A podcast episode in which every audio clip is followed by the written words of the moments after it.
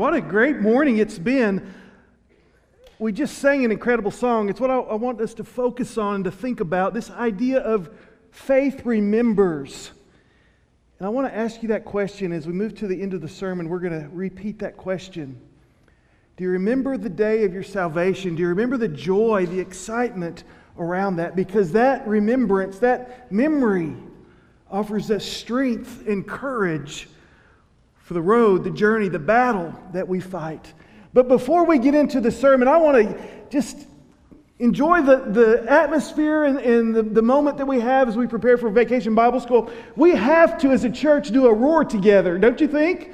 Now, where, where are my children that are going to VBS tomorrow? Where are they at? All right, I know we got, yeah, there's some of you. I need y'all to really help us, okay, in the back. All right, we're going to, on three, we're going to roar. Just roar. Give me your best roar. Everybody, okay? This is a roar for the Lord. And we're to, we have to, right? We're going to roar for the Lord in gratitude and worship and thanksgiving in anticipation and excitement for what's going to happen this next week. Are you ready? One, two, three. Roar! Amen. All right.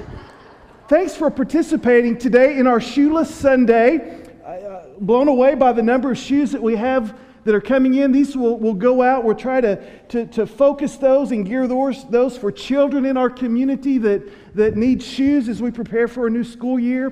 I know many of you have been touched by this shoe that grows. Some of you have asked if you could order one for yourself. Um, but I want to encourage you to, to give. If you didn't, weren't able to give today, to give next Sunday, go online. There's a place online in the giving section where you can give for the offering for VBS, or, or come by this week during Vacation Bible School during one of the worship times and, and worship with the kids. And uh, you can leave an offering at that point as well. But it's Shoeless Sunday, and, and I've, I've taken my, my shoes off to participate, to, to offer solidarity. I've kept my socks on. My children told me that only if I had professional care could I take my socks off today, and uh, had them prepared and groomed for the appropriate thing. I did not do that, so I keep the socks on. But uh, one of the things that I've discovered, this is my lament, as you, as you grow older, your feet do different things. And uh, I was trying to, this has been six months ago, Wilson, we were practicing playing basketball with his team, and I pulled something on my foot, and I just didn't think anything about it. Well, about four or five months later, I went to see the doctor. He said, You have this thing called plantar fasciitis, and, and uh, it's still taking me a while to get over that, and still hurting. So to get around this morning without shoes on would have been a struggle. So I appreciate that. I had a birthday this week. Some of you remember that old. Uh, sign that says 55 saves lives. I hope my life is saved through this time. Uh, I'm officially a part of Vicky's uh, 55 plus ministry now, so uh, it's, it's great to be part of that club. But I'm, I'm thrilled. I'm excited about this week. I'm excited about the response of our church. And you know what? It's great to see you back today. Some of you have been gone for a while this summer. And it's good to see the, the sanctuary with lots of folks in it this morning. And I want to encourage you to continue to, to invite and encourage folks to come and to worship with us, especially as we engage and, and minister to families this week, that we might say, you know what, we'd love to have you join us for our life groups for children, youth, adults, college kids, and come and worship with us on Sunday and praying that God will continue to, to do His work as we worship and celebrate together. But I want us to, to talk about Samson today. He's, He's the last of the four judges that we're going to, to look at, the last of the four judges that are referred to in, uh, in, in, Hebrews chapter 11. And uh, we'll take a few weeks off. We've got youth, uh, youth are leading the worship service next week. It's going to be a, a great week as they re- recap from the summer. Then we ha- are having a collegiate week and focusing on our college ministry and have a guest, a pulpit guest coming in as the students get ready to go to Falls Creek for, for collegiate week. And then we have our smack into the summer uh, a musical coming up. There are going to be great Sundays focusing on how we're ministering to the young in our church and our community. I know you'll, you'll look forward to supporting and being here for those. Um, but we want to take time to look at, at Samson today. And I want to begin with if maybe a caveat. Uh, a way to remind us that, that as we look at Samson, as we look at the, the interaction between Samson and the Spirit of God, is different than our interaction today. And so, if you would turn just briefly, we're just going to be there for a, a minute, in John chapter 7. And Jesus is kind of reflecting on things towards the end of, of, of, his ministry. It's early on in the book of John, but he's kind of reflecting on later. And he's particularly reflecting to this time that we would call the Pentecost and the coming of the Holy Spirit. And Jesus is, is kind of sharing there's things are going to change. It's going to be different. The interaction with the Spirit of God is different. And he will pick up this in, in verse 37. Now, on the last day, the great day of the feast, Jesus stood and cried, saying, If anyone is thirsty, let him come to me and drink. He who believes in me, as the scripture said, from his innermost being will flow rivers of living water. But this he spoke of the Spirit, the Holy Spirit, the Spirit of God, whom those who believed in him were to receive, for the Spirit was not yet given because Jesus was not glorified. So Jesus is, is, is, is prophesying, is telling us that in the future, that our interaction in the presence of the Spirit of God is going to be different than it, than it was then, and different than it was, particularly as we look at the, the judges and the prophets and, and the children of Israel back in the Old Testament. And we need to keep that in mind today because, because the, the role and the interaction between Samson and the Spirit of God is critical to our story. And there's mystery there that we don't fully understand because the experience of the Spirit back then is different than the experience of the Spirit is now, who, as we receive Christ Jesus as Lord and Savior, the Spirit of God comes to reside within us.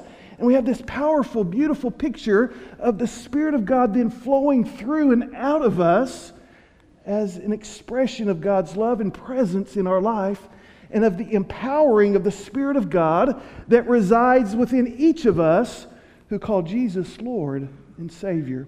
So that was a little, a little parenthesis as we begin our focus on Samson today. So, if you would, turn to Judges chapter 13. Judges chapter 13. And if you remember on Mother's Day, we talked about the mother of Samson. And the first parts of, John, of, of Judges 13 talk about Samson's birth. And so here we want to begin to focus towards the end of chapter 13, verses 24 and 25 in particular. But I want to start with this statement here that as we look at Samson, Samson is considered the last judge. Now, certainly Samuel is to come. Samuel is a, a transition figure between the judges and between the kings, but it's really Samson who serves and acts as the last judge. I suspect, and it's a story that most of us are familiar with, I suspect many of you traveled to Branson over this last year to see Samson on the big stage and their interpretation of what happens. This is a tragic story, though. It's a tragic story that takes place from Judges 13 through chapter 16 that brings a shameful end to the period of the judges. You see, Samson was born to be the deliverer of Israel, yet his life was lived more as a delinquent who wavered back and forth between his faith in Yahweh and his selfish appetites for pleasure. Samson is the story of a strong man who's revealed to be weak. And then it's the story, the transforming story of a weak man who is revealed to be strong. As we step back and look at the story in the life of Samson, what we see is that Samson's life mirrors the life of Israel and the relationship of Israel with Yahweh. Both Samson and Israel were called to live separate lives from others. They were set apart by God for specific purposes. But both, both Samson and Israel, longed to be like others. And they lived their lives chasing after foreign gods and foreign women.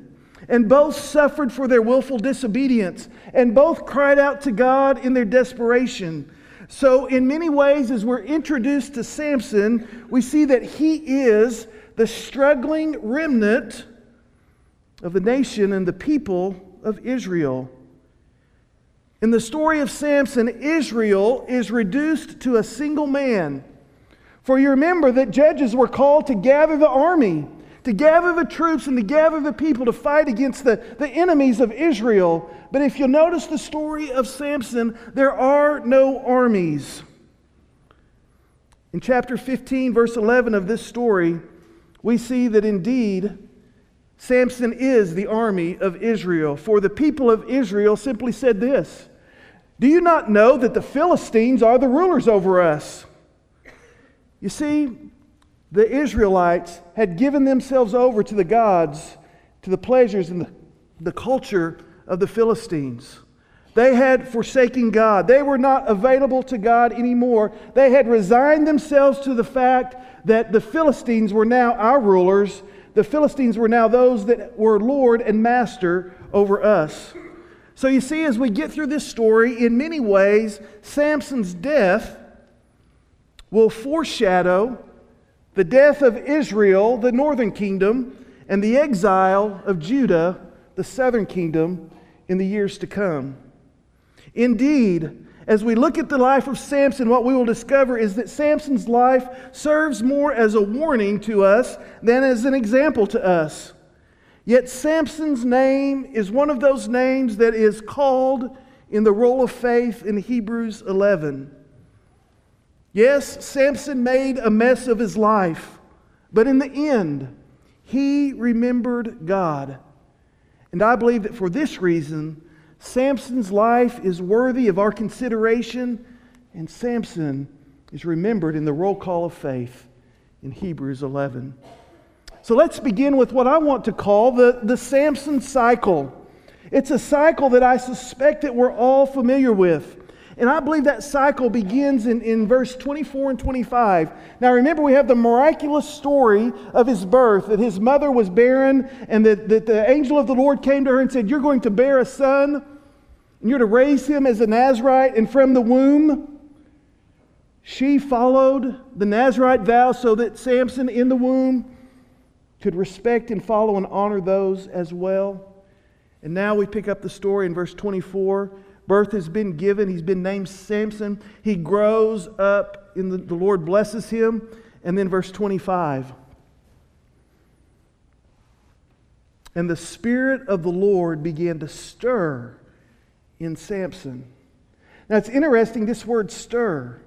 This word stir is only used this one time in referring to all the prophets uh, and all the, the judges. In fact, in a few verses, when the scripture says that the Lord acted mightily in Samson, it's a different word, it's a different concept, it's a different way in which the Spirit came upon Samson and the rest of the judges to empower them. But here in verse 25, the word is the word stir. And appropriately, appropriately on this Sunday, this word stir means to stamp or pound as with your foot.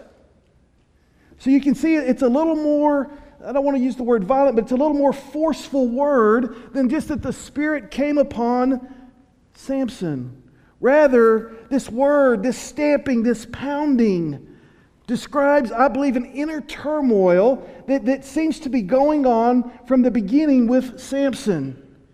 It, it, this word uh, kind of reflects that, that time if you've ever woken up from a really disturbing, frightening dream have you ever been awakened by a dream like that? And you wake up and, and, you're in that moment of, is this for real? Is this not? Your heart is racing. Maybe you're, you're sweating and, and you're disturbed in that moment. That's the picture here that the Spirit of God came into Samson's presence and it was a stirring, a, a pounding. It was disturbing to Samson.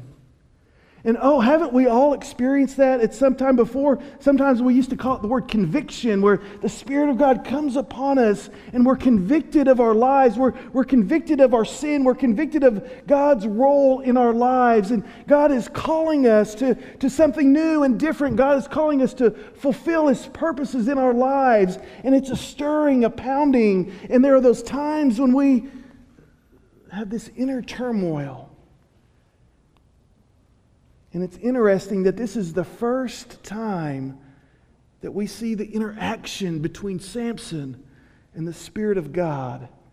This inner turmoil, again, representing and reflecting the, the inner turmoil of uh, an entire people of Israel. And how does Samson respond to this inner turmoil? Chapter 14, verse 1. Let's just read these verses together. And the Spirit of the Lord began to stir in Samson disturb him, call him. This inner turmoil begin to grow in him. And so, what did Samson do? Verse 14, verse 1, chapter 14, verse 1. Then Samson went down to Timnah and he saw a woman, a Philistine woman. A woman of another culture and faith at that time, there were, were strict prohibitions, especially for a Nazarite, the vow that he had taken not to intermarry and, and not to intermingle with those of, of different religions. And what was the first thing that Samson did when he was stirred by the Spirit of God? He ran away from that. He ran from God. In fact, three times in Samson's story, he, in this story, he chooses to run from God and pursue Philistine women. And each time, Samson's disobedience put him in a place where God must rescue him. Certainly, we are reminded again of how God works through and in spite of our transgressions to accomplish his purposes. But again, it's interesting when the Spirit of God stirs in Samson. His first reaction is to run from God. And I know there are many of us, and even myself, who have experienced those times where we, instead of running towards God, we put our hands up and say, No, no, no. And we turn and we run the other way. And when we do so, we're acting like Samson here in this moment. But this is all part of this Samson cycle for you see, after Samson leaves this, this uh, t- village of Timnah and, and he makes arrangements to marry this Philistine woman, he's leaving to go and to get his parents. And the scripture says in verse 5 that the Spirit of the Lord came upon Samson mightily. For you see, even when Samson was morally and spiritually weak, the Spirit of the Lord was still able to manifest himself in Samson through amazing acts of strength and courage in order to accomplish his purposes. In this first instance, the Spirit of the Lord comes upon Samson mightily as a young lion attacks him. And with his bare hands, Samson kills the lion. And this is the first time that this happens, that the scripture lets us know that this happens. And maybe it's a way for Samson to begin to understand what God is doing and stirring in his life. For you see, we'll have at least three other occasions where the Spirit of God comes upon Samson. And Samson is empowered physically in a, in a mighty way to do incredible things, if you would, to act as the army of Israel, since there is no army of Israel. One time, Samson captures 300 foxes and he, he burns the crops of the Philistines. Another time, he kills 30 Philistine men in order to pay off one of his debts that was done, and he was betrayed that got him into that situation. Another time, he kills a thousand men with the jawbone of a donkey. He single handedly destroys the gates of Gaza. And he collapsed into that last scene of his life. He collapsed the pillars of the temple of Dagon, killing 3,000 men. Again, there are those times, even in the midst of, of Samson's inner turmoil with God, there are those times where the Spirit of God acts mightily in and through Samson. And surrounding each of these displays of strength and courage as this Samson cycle weaves its way together, intermingling with itself. Samson frequently feels the sting, the sting of betrayal. Samson is betrayed by the women that he loves, betrayed by this woman of Timnah that he, he wanted to marry, and he's betrayed by her and by her father. He's betrayed by his people. When Samson had, had stirred and had victory over the Philistines, the Philistines were angry. And they came to, to the, the men of Judah and said, We need Samson. And so they gathered with Samson. They took a thousand men. They gathered with Samson and they said, Samson, we've got to arrest you. We've got to give you over to the, the Philistines. Don't you realize, Samson, as I've already said, don't you realize that, that they lord over us? They're our masters. What are you doing causing this? Samson, we have to take you in. So he's betrayed by his people. And finally, in that last story, he's betrayed by Delilah, the woman that he loves. Interesting that Samson is the judge of Israel. His life is attempting to free the Israelites from their oppressors through the power of God. And while at the same time, in the very same moments, he reflects the same selfishness, the same sensual disobedience and idolatry that put Israel in its place of being oppressed. Samson and Israel betray God and experience the same betrayal in the way they are treated by the Philistines. This is pictured again most vividly in this last vignette or story of Samson. Samson meets Delilah, the love of his life, if you would, a woman who helps to break this cycle in a, in a very negative and devastating way. If you look at chapter 16, verse 6, tell me if this is a great way to begin a relationship. Oh, Samson, how strong you are.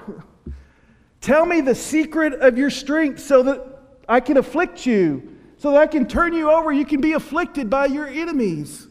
What a great way to begin a relationship with someone you think you want to love and that you want them to love you. And yet, Samson couldn't see his lusts. His pursuit of pleasure was what drove him. And so, even when Delilah, this woman, that he was building a relationship said, Hey, Samson, tell us the secret of your strength so that we can afflict you, so that we can bind you and put you in ropes. It's interesting, isn't it an interesting question? Samson, what's the secret to your strength? You thought about that question before? It seems to me that Samson was no Hulk Hogan. If you look at Hulk Hogan, you know what the secret of his strength is. Maybe for some of you younger ones, that he's no rock. You, you look at these guys and you know the secret of their strength, right? Wow, those are strong guys. But for Samson, it's Samson, what's the secret of your strength? I wonder if he looked more like Steve Rogers than Captain America before he became Captain America. Okay. All right.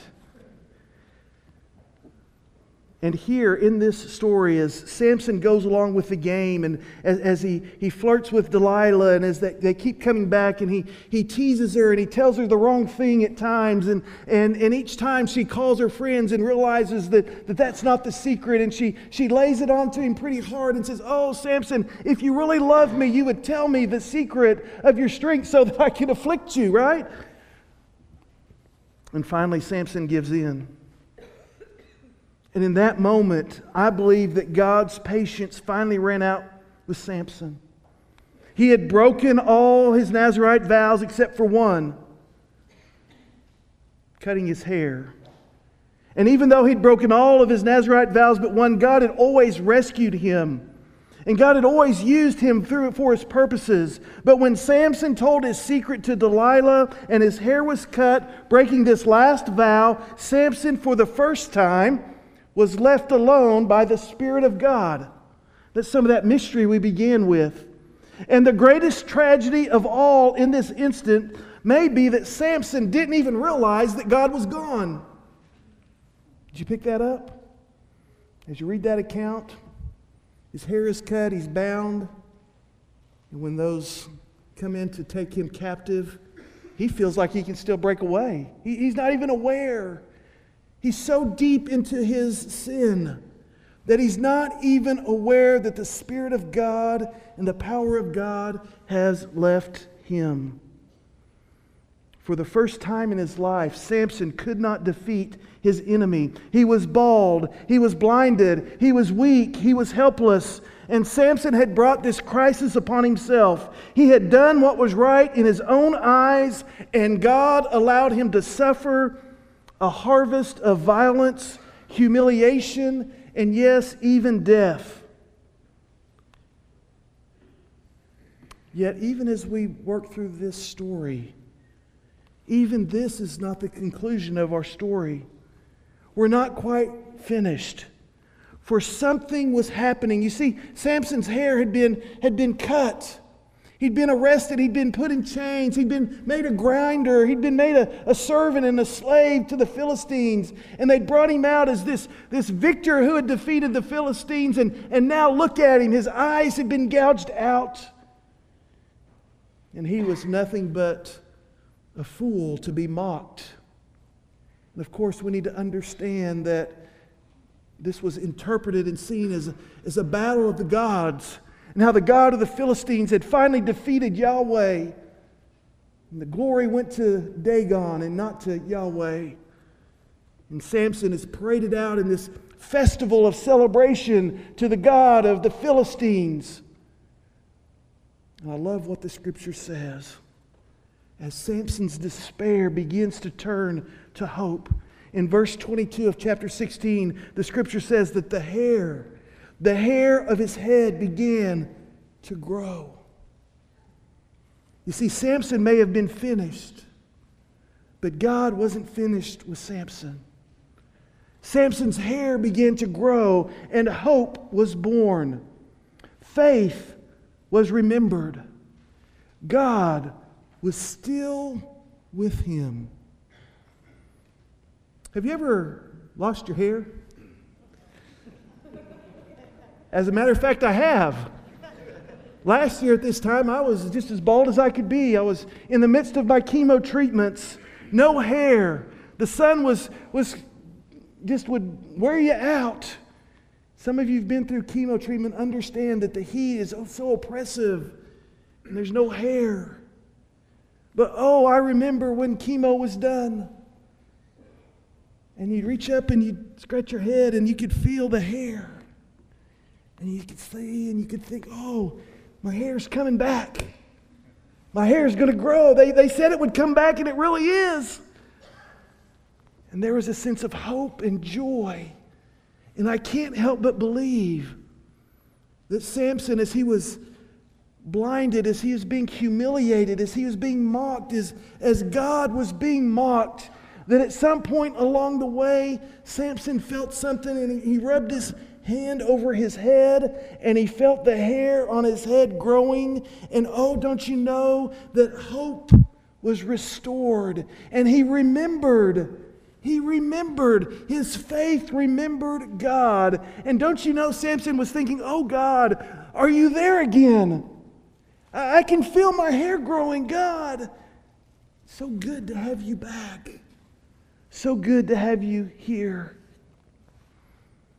Notice what Samson says in his prayer in verse 28.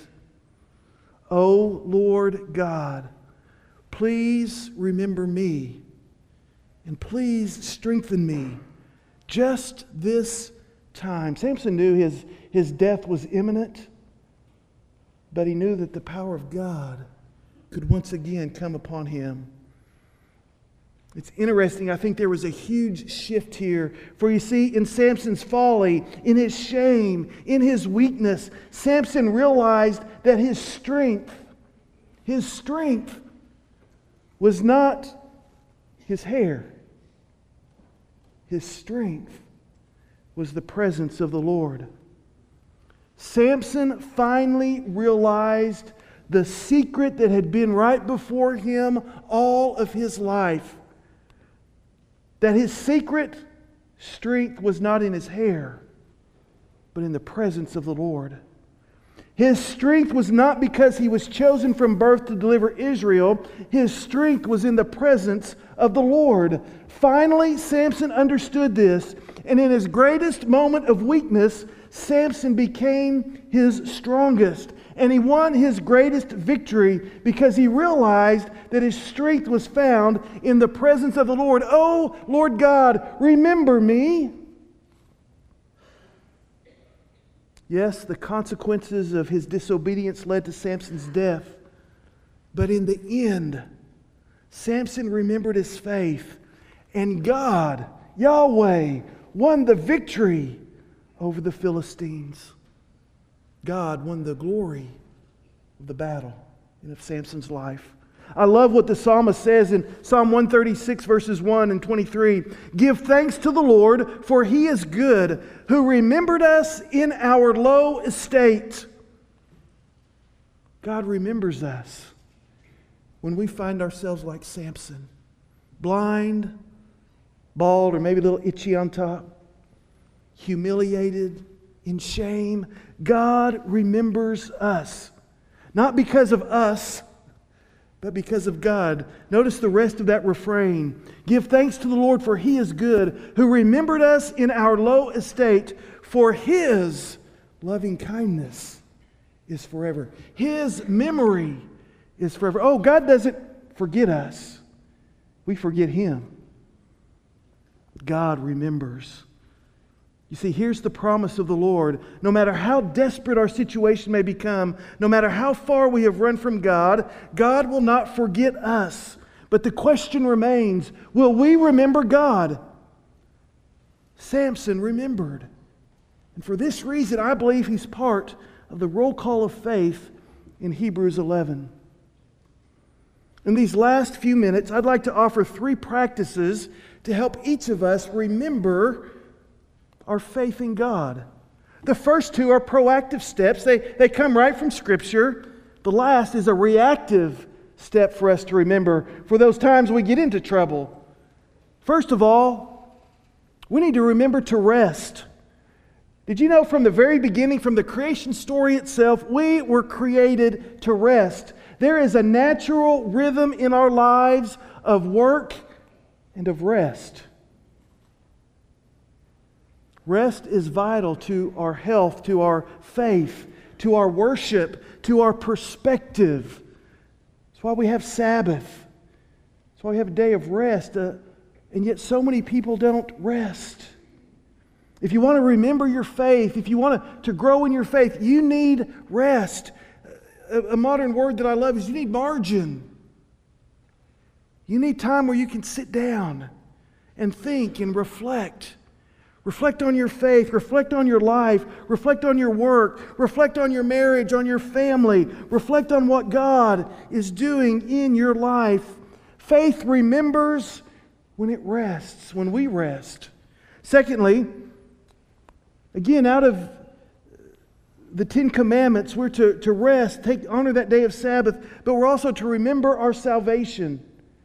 Remember that part of the day of rest in, in Deuteronomy is, as the writer of Deuteronomy is, is listing the Ten Commandments, he says, On this day of rest, we're to remember. Remember what? Remember that we were slaves in Egypt and that God rescued us. So, the second thing that we need to remember and we need to practice is remember, remembering our salvation. Taking the time to remember how God has saved us and redeemed us how God has changed us. We need to remember from where we came, where we came from when we were bound by the sin and the oppression, the evil that was within, and how God saved and redeemed us. How God is faithful, but not just in the past to save us, but that God continues to be faithful in the present and the future to save and to redeem and to lead us. It's a habit that we need to practice. Faith requires us to remember our salvation and that God continues to work to save us. I think of couples that come into the office that, that are struggling. And, and one of the things that we'll talk about is as part of that, that time of, of renewing their relationship and trying to, to strengthen their relationship is tell me about those early days. Tell me what brought you together. Let's remember how you fell in love with each other. And many times that becomes the impetus, remembering those days of courtship and early marriage that gets us through the, the struggles of the present. And it's the same thing with our faith, remembering what God has done in our past, and the joy and the love and the forgiveness. And that gets us through the struggles of the present. The first two are, are, are proactive. We're to, to rest regularly and remember. We're to remember our salvation regularly. And the third one is more of a reactive remembrance that we are to remember God, remember our faith in our deep despair. Samson was in great despair, and oh, he could have responded with evil and, and with foul language and, and, and rebellion and, and, and lashing out in those last minutes. But no, he remembered God. He remembered God's faithfulness. If we will practice resting and remembering the saving work of God in our lives, when those moments of despair and hopelessness arrive, we will be much more likely to remember God. To remember that God has not left us, but maybe we have left God. To remember that God has not left us, but that the betrayal, the brokenness, and the death of our world and of evil sometimes confront us and tear us down. And when we encounter that desperation, we need to remember, to remember our faith. We need to remember Samson's prayer Oh Lord God, please remember me. See, the story of Samson is a picture of God's relentless love. It's a picture of his presence in the midst of our sin and of our rebellion. God enters into our sinful lives, redeeming and restoring us, accomplishing his purposes in and through us. God keeps coming back to us. God does not forget us even when we forget him. Faith always remembers. And this morning, God is inviting each of us to remember. To remember His call, to remember His salvation, to remember His presence in our lives. So, this morning, as you come here from the experiences of life, maybe you feel exactly like Samson. Maybe things aren't quite that bad.